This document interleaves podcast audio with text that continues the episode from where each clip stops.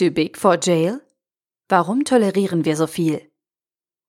Ein Artikel von omnisophie.com, verfasst von Gunter Dück. Wir fragen uns, warum betrogene Dieselbesitzer nicht entschädigt werden, wo es doch in Amerika so gehandhabt wird. Wir fragen uns, warum keine Sammelklagen zugelassen werden, was der Gesetzgeber erlauben könnte.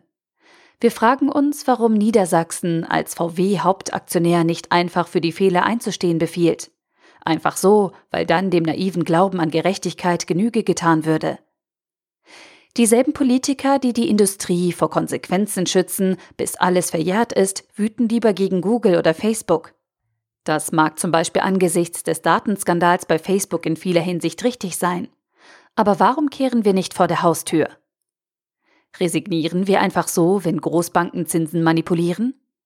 Ist es okay, wenn in einem Kilo Kaffee einiger Marken immer genau 50 Gramm Wasser und 20 Gramm Pflanzenfaserrest enthalten sind? Das ist erlaubt, weil sich Wasser und Reste bei der Produktion vielleicht nicht vermeiden lassen. Wenn aber immer genauso viel drin ist, wie erlaubt ist, stellt sich mir die Frage, ob man nicht stets so viel willentlich nachschüttet, wie erlaubt ist.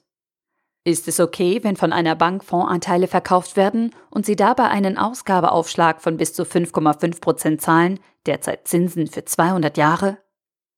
Die großen Fonds kann man in der Regel ohne jeden Ausgabeaufschlag über die Börse kaufen.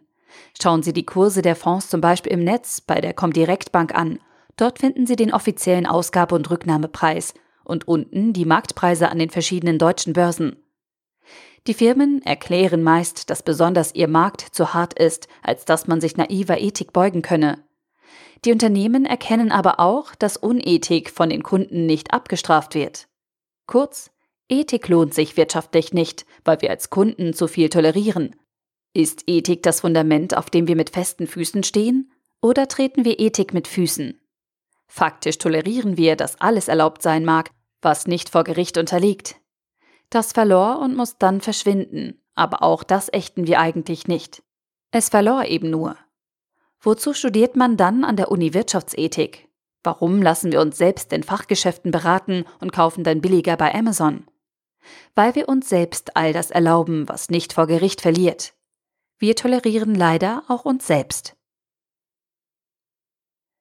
Der Artikel wurde gesprochen von Priya, Vorleserin bei Narando.